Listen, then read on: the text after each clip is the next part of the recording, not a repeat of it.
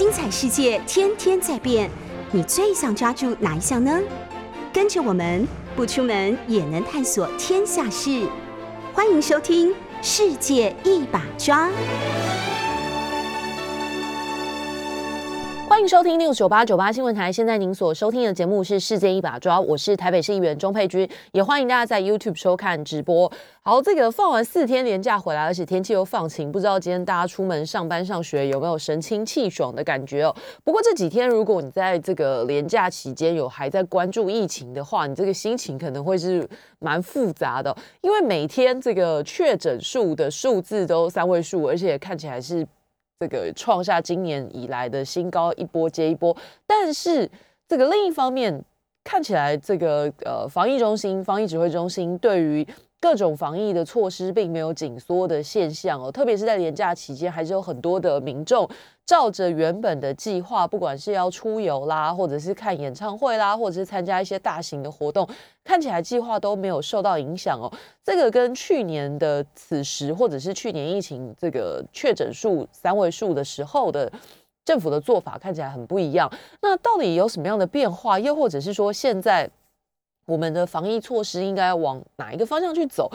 嗯，这几天确实我听到很多人在这个讨论，那大家的好奇或者是疑问，或者你说不满，其实呃关键都差不多，就是如果疫情看起来有这个每天开记者会这么紧张，然后确诊数字确实也很高，那为什么没有？呃，进一步的措施。那如果没有打算采取进一步的措施，是不是我们的政府已经开始逐渐要打算走向那个讲了很久的与病毒共存的世界趋势呢？但是现在看起来政府并没有松手的打算。你可以看到每天还是这个开记者会，然后公布很多很多的呃确诊者足迹啦。到底有没有这样的必要跟意义哦？呃，我们可以一一来讨论。今天的。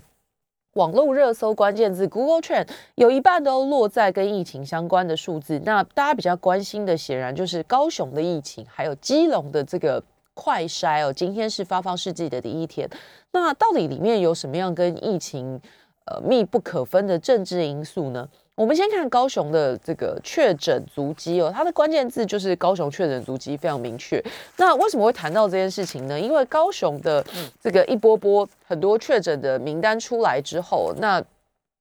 就让很多人很紧张。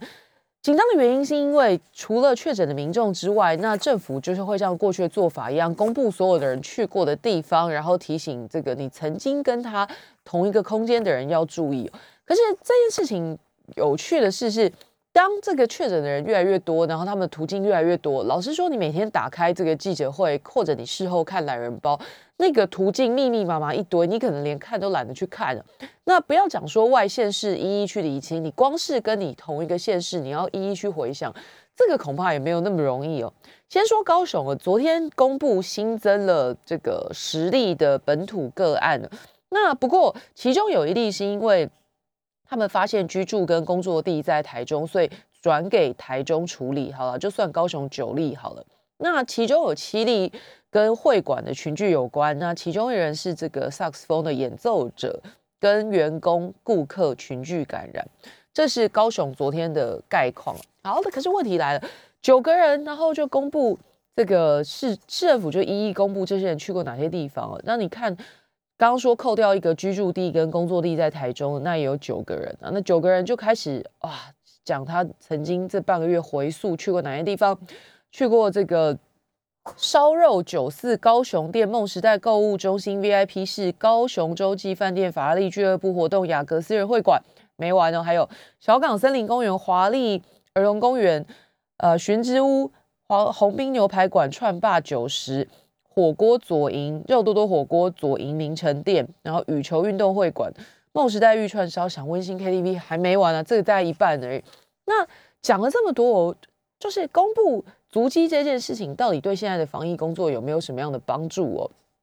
大家确实可以去思考看看。你现在回溯回去讲的是三月三十号跟三十一号，那已经足足是大概将近一周或一周以前去过的地方了。那现在当然要做清销去做，那可是民众自己去比对这件事情还有没有意义？还有，当我们确诊者这么多，然后这个足迹已经密如一张网的时候，你还去细究这个足迹，到底跟之前我们这样的做法需不需要滚动式的修正？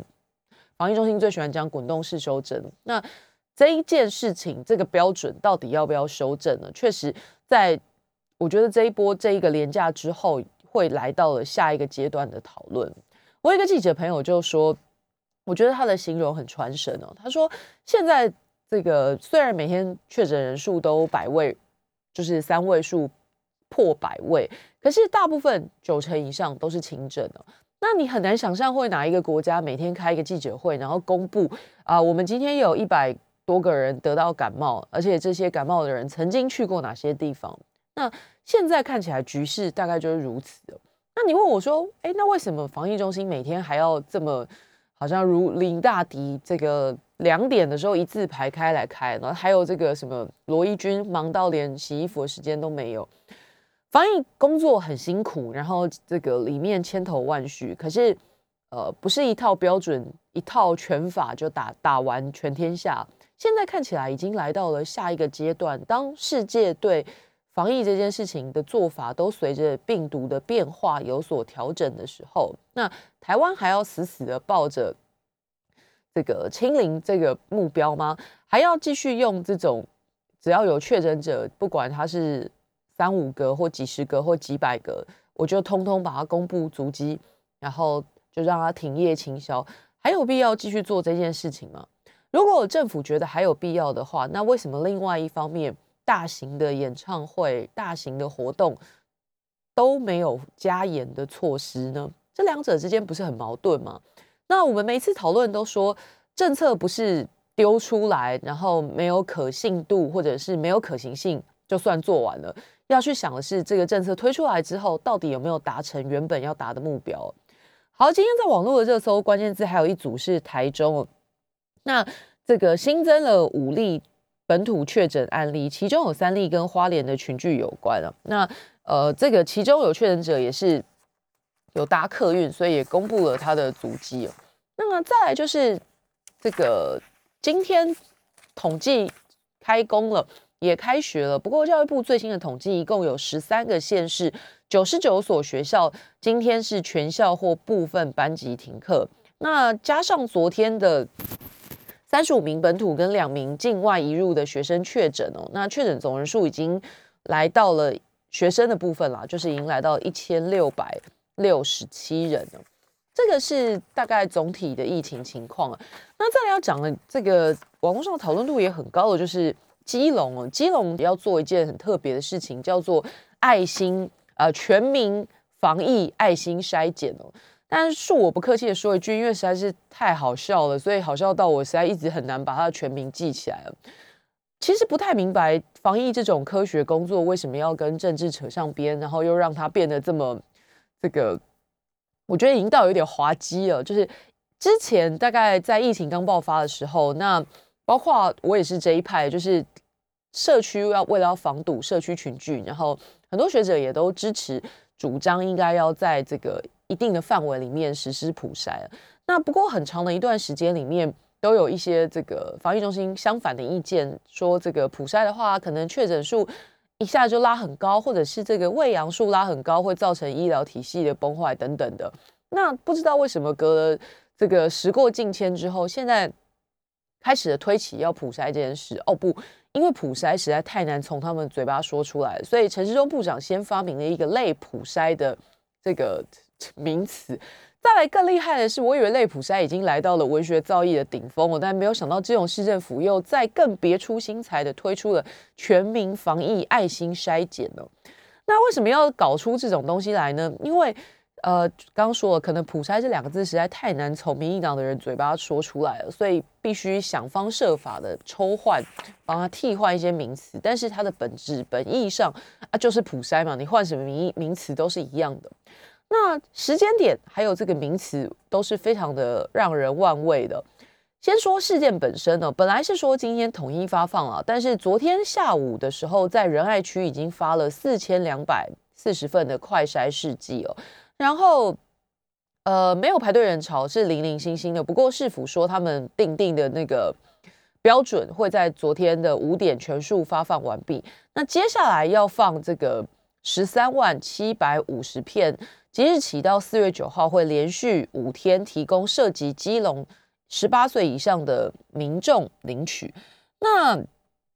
这个快筛试剂，昨天去仁爱岭的民众呢，他们有一些人就说，哦，这个是因为。家里有小孩被框列居家隔离，所以想要测试一下目前的健康状况。不是哦，他还特别强调，不是认同市府的计划。另外还有一个男的男子说，他在港务公司工作，每天都要快筛啊。那既然要花钱做，现在市府免费提供，就立刻去领取了。所以在昨天傍晚五点以前，这个仁爱区的四千两百四十分就发完了。那今天还要一路发到这个四月九号。把剩下的十三万份发完了。好，为什么我说发放的时间点非常的巧妙呢？因为刚好是基隆大筛检发放的第一天，刚好是基隆市长这个防疫出关的出关日哦。哦，这刚好出来，然后也许开个记者会，或者是到这个发放点视察，不知道。但是总之刚好就是他这个发试剂的日子，就是林佑昌的出关日哦。那你说，哎，不行，不能，难道不能有巧合吗？巧合不是不可以哦，但是世纪给基隆已经放了好几天了，那你想了这么多天才推出来，刚好就是你的出关日，那就不太可以。这个基隆银河小吃店的疫情到现在可以说是一发不可收拾，因为它现在看起来就是各种本土病例从这里拓展出去的传播链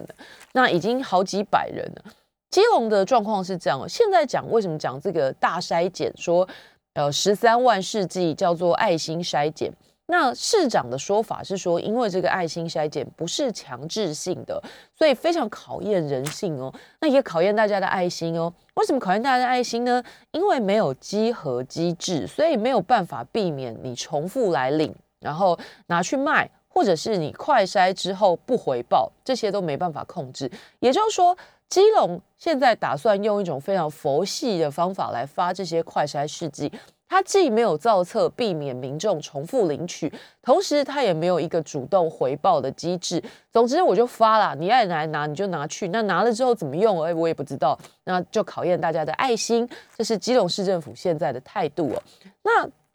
市府说曾经考虑过在这个市民活动中心统一发，那教你怎么用之后就当场。拆开，然后有问题就当场解决。可是最后觉得，哎，这样子好像会有群聚的疑虑，空间啊，还有动线规划都很难，所以后来又作罢。那市长想了很多天之后，他想出来的一个答案就是说，因为，哎呀，这个案子没有强制性啦，所以我就帮他叫做全民防疫爱心筛检好了。那接下来五天呢，要发给军工、教警这些维持关键基础设施的这个。工作人员，那另外还有小吃店跟鱼市场这些扩散不易掌握的族群，基层诊所病人快筛试剂，这些总共有十三多万剂，那剩下的七万剂是备用，其他就分区分类别发给大家，那请大家通通拿回家做，那记得哦，快筛阳性的话就要打电话回报给市政府。好。讲完这个事件本身之后，我不知道听众朋友有没有听出其中一些莫名其妙的地方哦这个，如果你觉得有必要进行好了，不管你说普筛还是我们中央用的名词类普筛哦，如果你觉得有这个大规模的筛检的必要，十三万剂有大规模的筛检的必要，那代表是不是这个结果的回报跟这个过程的掌握是非常重要的呢？可是市府基隆市政府一方面在发这个试剂，可另一方面他并没有打算精准的掌控每一个人量完测完的结果。刚已经跟大家讲了，首先他发的时候没有造册，所以不会排除重复领取的人。那假设有人这个拿了之后觉得哎排的蛮快的，明天又再去买再去拿，然后再去转卖，市府已经说他没办法避免，因为他没有造册，所以这就是自愿性的道德风险。哦，林佑昌讲的很轻巧，他说这是考验大家的爱心。那你既然要做，你又不造册，然后不造册不不控管发放的过程，那对测完之后的结果也没有一个主动性哦。他现在就仰赖民众自己筛完之后，如果有阳性要记得回报。那各位知道，现在这个很多是无症状感染者，那一旦这个快筛出来有状况，然后你要去做 PCR 确诊之后，那你接下来就要进行隔离，你的这个家人可能也要再被框列，影响层面肯定是很大的。那你从人性的角度去想，如果你本身是一个无症感染者，天知天不知地不知，只有你自己知道确诊哦，那这时候人性的拔河是可想而知的。那我们的防疫工作难道真的要建立在人性上面吗？要考验每一个人都是诚实好宝宝，他会自己去筛，然后筛完之后阳性还会诚实回报吗？那如果我们要把这个防疫工作的把关建立在民众的自动跟爱心，或者是你说市长讲的道德观上面的话，那我们何必要防疫指挥中心呢？我们就让大家每一个人都靠着自己的爱心来防疫，不就好了吗？基隆刚刚跟大家说了，筛检开跑日刚好就是市长出关日。为什么会说刚好呢？因为其实这个事迹在呃四月一号的时候。指挥中心就拿给基隆市政府了。四月一号是上个星期，也就是在廉假开始之前。如果市政府觉得这件事情非常重要的话，他会非常快速的应变呢。其实我很难想象这一批试剂，假设同样的状况去发生在台北，柯文哲把这一批试剂囤起来，囤了囤过一个廉假之后，等到自己这个可以出来公开见大众的时候才开始发。我实在不知道柯文哲会被泡成什么程度哦。可是同样的状况在基隆发生，好像一切就很刚刚好，就只是一个巧合啦，只是刚好是市长的出关日而已。各位可以想到，这个防疫工作，病毒并不会管你是不是在放清明连假。如果你要说四月一号的时候收到快拆试剂，连假已经迫在眉睫，马上要放假，没有办法抢在工作日发放，那么说实在的。我们要把这个事情的轻重缓急拿出来看。如果你觉得发放十三万快拆剂对于银河小吃店的系列传播链是非常重要的重中之重的时候，哪怕是在清明年假，可能要让同仁辛苦一点加班，或者给加班费，调度人力来加班发快筛剂，这个可能都是必要之举哦。病毒难道会管你在放全国四连休儿童节、清明节吗？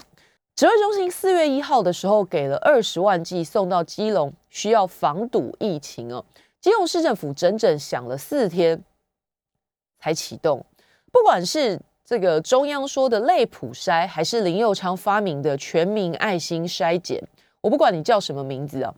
这个市民广筛的时间，就是这十三万剂发出去的时间，已经是疫情爆发之后的第十二天了。那根据我们过去的这种防疫经验来讲，通常病毒走一轮大概就是十四天的时间。你要广筛，你觉得银河小吃店的传播链很严重，你觉得基隆的疫情必须要广筛来防堵，但是你让民众拿到试剂的时间是疫情爆发之后的第十二天了，这里面的荒唐可想而知哦。如果防疫工作都要用政治角度来思考的话，就会发生基隆这么荒唐的事情。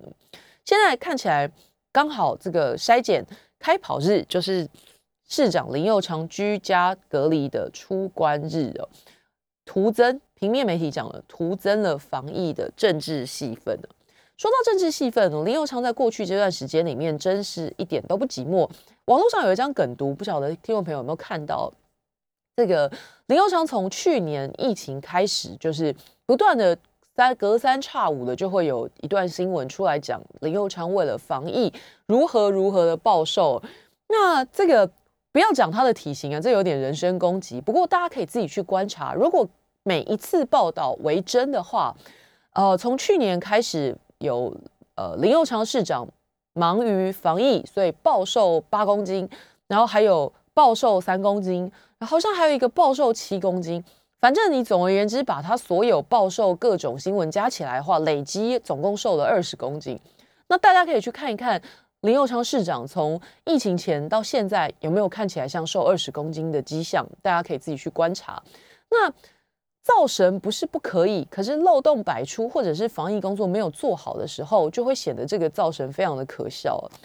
疫情非常紧急，所以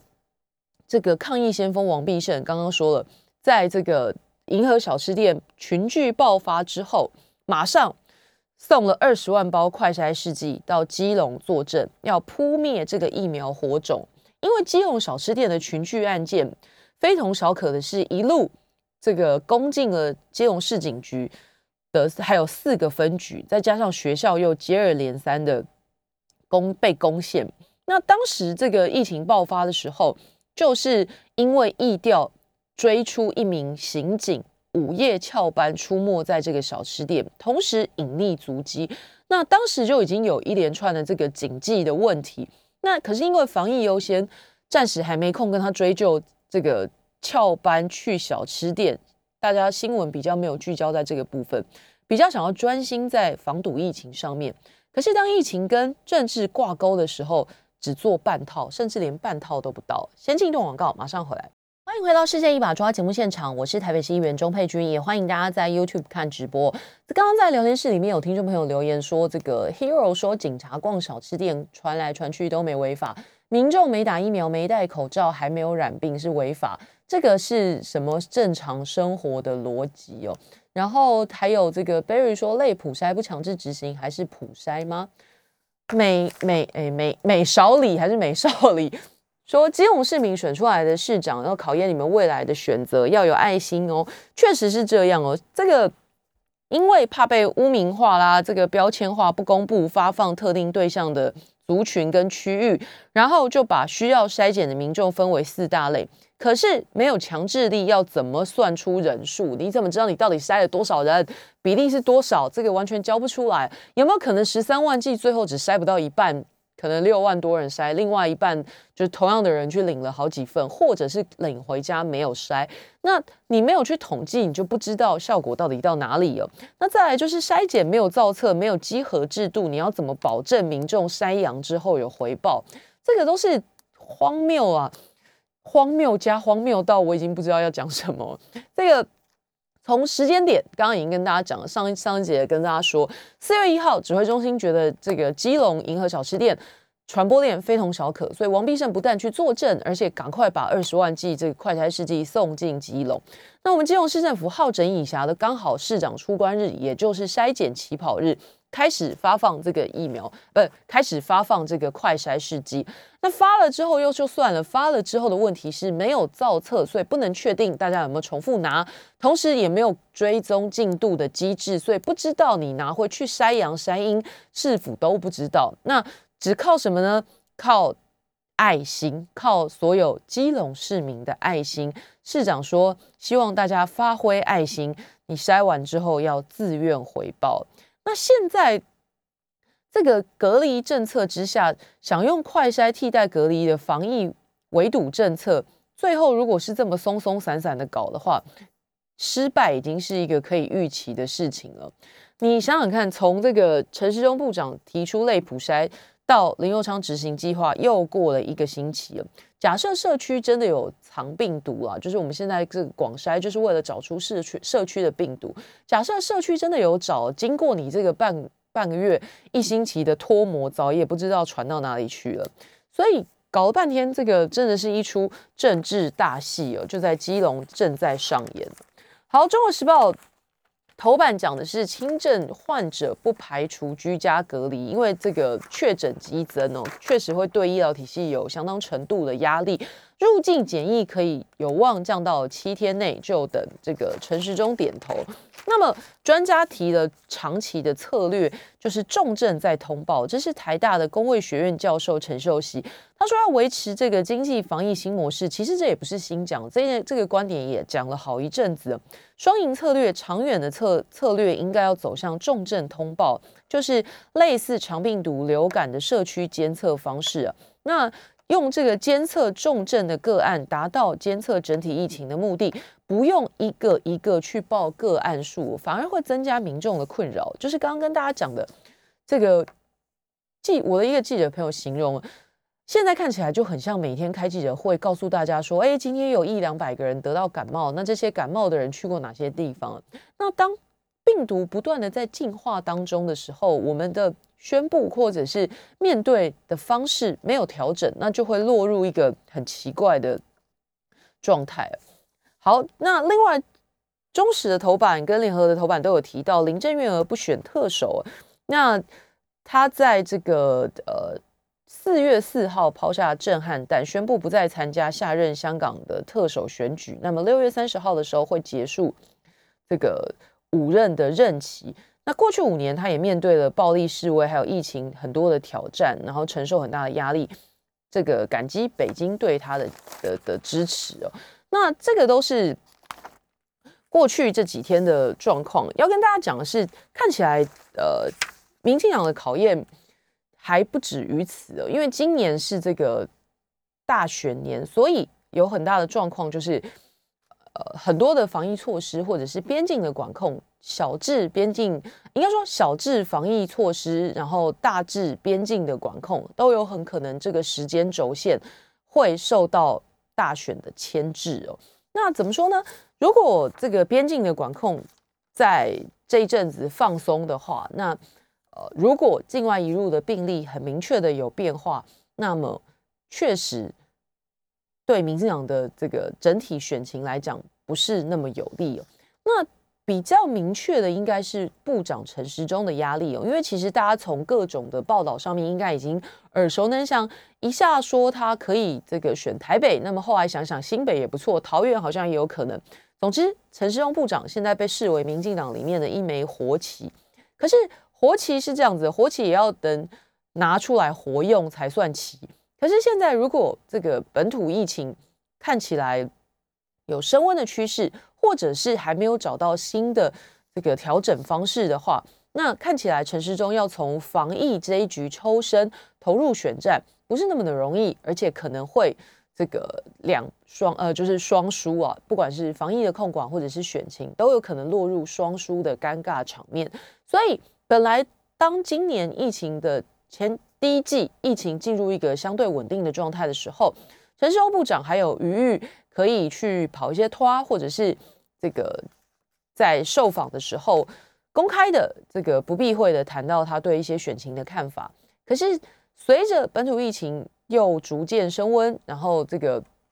部长又深陷防疫工作，或者说承担防疫工作重担的时候，谈选情就不是那么的方便了。所以大家最近可能从各种媒体报道里面看到比较少这个直接的陈世忠跟呃。表达他对参选哪一个县市有明确的看法，因为现在看起来并不是他谈论选情或者是自己投身选举的好的时间点哦。那不过现在看起来，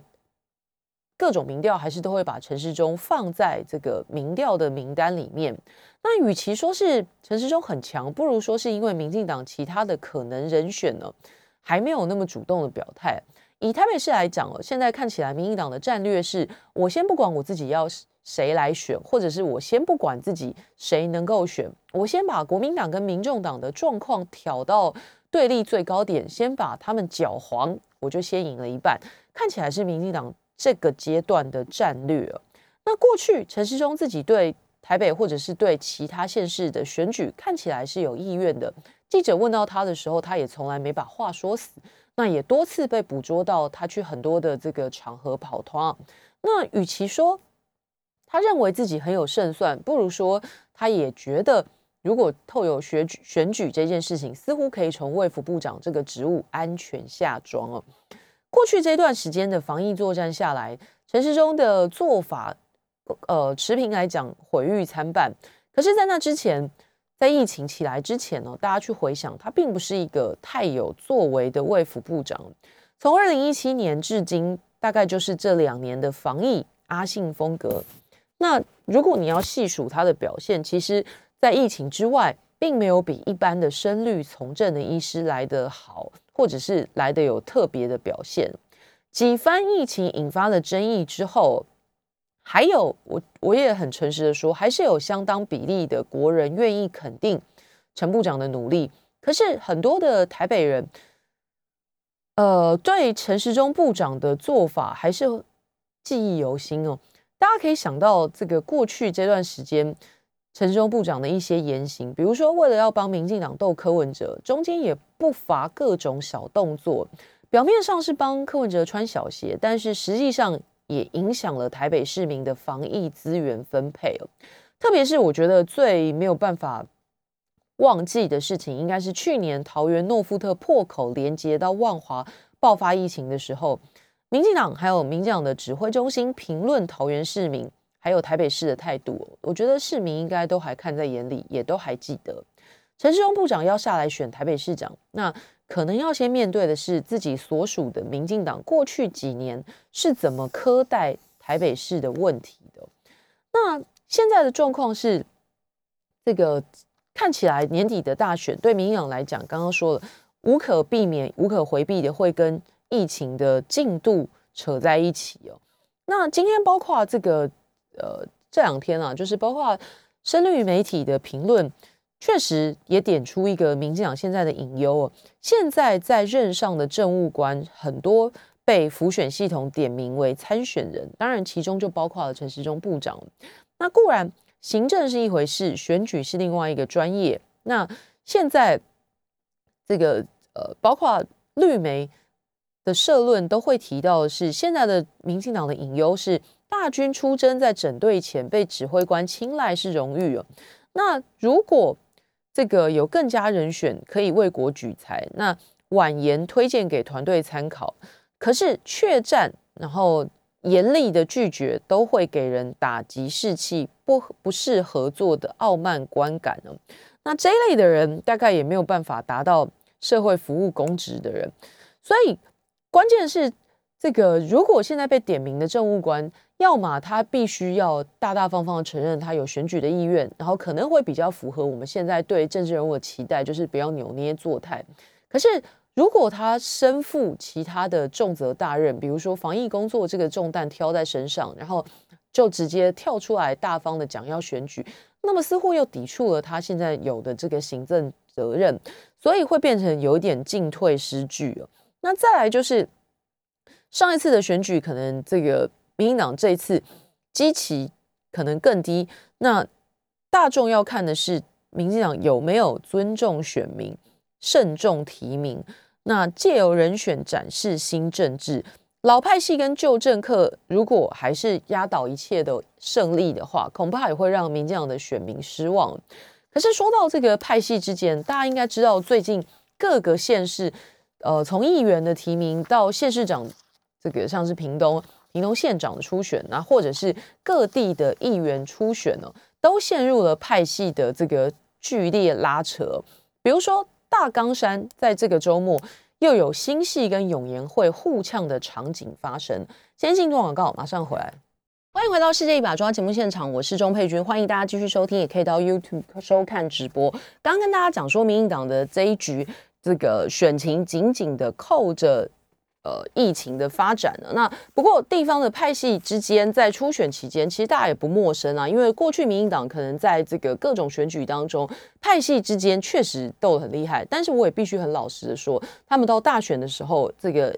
一盘混沌就会这个归于清水，然后就是所有的这个呃。状况都会排除，然后整个党内就会集结各派系，以胜选大选胜选为目标。所以老实说，现在看到他们这个初选之间各派系斗得很厉害，那但是我觉得，依照过去的经验来讲，他们在大选的时候还是会这个所有的杂音都会消灭掉。昨天在这个呃这个周末啊，就是在冈山的时候。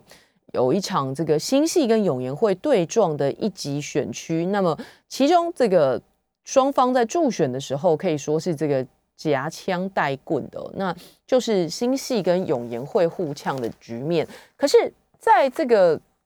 局势里面，你也可以理解到说，各个不止大冈山啊，之前也有很多的讨论，就是包括新北市的板桥啦，还有这个大文山选区哦。呃，也有这个郑国会跟英系之间的对撞。那当然，现在可能非英系参选人的焦虑，大家都很清楚就是大家知道选举要有资源。那么，二零一八年几个蔡英文总统钦点要挺的候选人，都能够在党内初选的时候，这个胜过选区内耕耘已久的老将。或是在大选时以新人之姿把党内资深议员挤到落选，现在初选刚开打，那骂一骂可能还比较没有成本哦。那在初选之前把对方挤出去，就就就搞定了。但现在初选刚开始，这个在媒体上面或者在这种能够曝光的场合针锋相对，算是比较没有成本的。那真的初选过后，如果被提名，那同样是党内同志的落选者，还要另外找其他的党内选战位置才有饭吃，到时候这个成本可能就高很多。所以这个现在各派系。这个夹枪带棍啦，或者是针锋相对，其实都不意外。那么到这一波初选的这个浪潮过去之后，那正式被提名之后，我觉得民进党在盘整党内势力的这一件事情，向来是真的做的比较好的。现在呃，看起来整个民进党上下在各派系议员的层级之间初选焦点放在这里。那么对于几个比较重要的直辖市的布局，看起来节奏是放的比较慢一点哦。那刚刚跟大家讲的，包括这个台北市啊，这个新北市、桃园市，即使媒体屡屡点名很多的人选，把不管是陈时中，或者是陈建仁，或者是林佳龙放进去民调里面，那么这些数字起起伏伏，不管是这个国民两党的对比，或者是民进党内自己的互比，或者是。国民党、民众党跟民进党三方对比那现在看起来，民进党在这一局的布局上面，并不是那么呃急，或者是那么有意愿尽快把人选抵定。那么其中原因可能就有两派，一派是确实还没有确定谁要选哪里，这个是比较浅显易懂的。那另外一个可能，呃，大家明白，但是不好说了，就是寄予厚望的陈时中部长，现在人。两只脚还卡在这个防疫的大局当中哦。那本来防疫就是一把双面刃，对陈时中来讲，这是他靠近市长选战舞台的最好的机会。那可是同时，这也是阻碍他前往市长选战的最大的一块石头。呃，不管疫情做的控管如何，总是说嘛，欣赏他的、骂他的都有。可是不争的事实就是，只要国内的疫情还没有解封、彻底这个松开的一天，那么陈时中部长只要这个离开防疫工作，然后投入选战，那接班者没有办法把这件事情呃维持在一个同样的水平的话，那所有的这个负能量或者是负向的评论都会像回力镖一样打到陈时中的身上了，所以。防疫工作固然让他的这个政治生涯来到一个高点，然后同时也让他得到了非常高的全国能见度跟知名度，但是同时恐怕也是让他没有办法顺利的在该有的时间点抽身投入选战的其中一个关键呢。那民进党也许也不是也许啊，民进党肯定知道这件事情哦，所以看起来现在比如说在台北的策略就是刚刚说了，先搅黄其他可能的参选人。那呃，不正面去提自己谁要选，那先把可能的对手打趴，感觉就先赢了一半，这是民进党现在的策略。好，但说说别人，也说说自己哦。这几天我觉得看新闻最痛苦的事情就是这个国民党在桃园的这一局哦，很多人跟我抱怨说，真心看不懂到底这个贵党在搞什么。那今天包括自由用很大的版面在谈这件事情哦，先跟大家说。过去这段时间，为什么桃园的选战会引起这么大的关注度，甚至跟台北呃直辖首都有相当程度的讨论哦？因为桃园这一局有两个新的变化，第一就是现任的民进党籍市长郑文灿他的任期届满，那通常如果要选连任的话，这个要换掉现任市长的几率会比较低，因为他有这个现任执政的优势，所以大家关注。这个桃园的其中一个原因就是，哎，郑文灿八年任满要换人喽。那再来就是，民进党自己现在在这个桃园的人看起来，这个双郑郑宝清跟郑运鹏实力旗鼓相当，然后也都有意愿的感觉，那也还在协调整合。可是国民党这一局本来在支持者眼中，说实在是大有可为的一局哦。可是弄到现在看起来，好像每个人都不开心。想选的人得不到党中央关爱的眼神，那么好像没有那么能选，或者是没有那么有意愿的人，却屡屡被点名了。那回过头来讲，为什么本来很多的国民党支持者对桃园这一局存有很多的期待或者是信心呢，有两个很大的关键哦。第一，就是在二零二零年这个可以说是国民党局势最低迷的一年，可是桃园却拿下了三席立委哦，这个是很不容易的一个成果，所以大家被认解读说这个国民党在桃园是有相当程度的基本盘的。那再来就是另外一个很特别的事是，去年的这个去年底的四大公投，几乎所有的民进党执政的县市都是四个不同意，远远超过四个同意。比如说高雄，比如说台南，都是四个不同意，狠狠的超过四个同意。可是唯独桃园是民进党执政的县市，却是四个同意大于四个不同意。所以这也更就加深了国民党支持者认为这个蓝营在。桃园市长这一战大有可为的其中一个关键因素哦，那看起来既然大有可为，局势也很好，支持者也有信心跟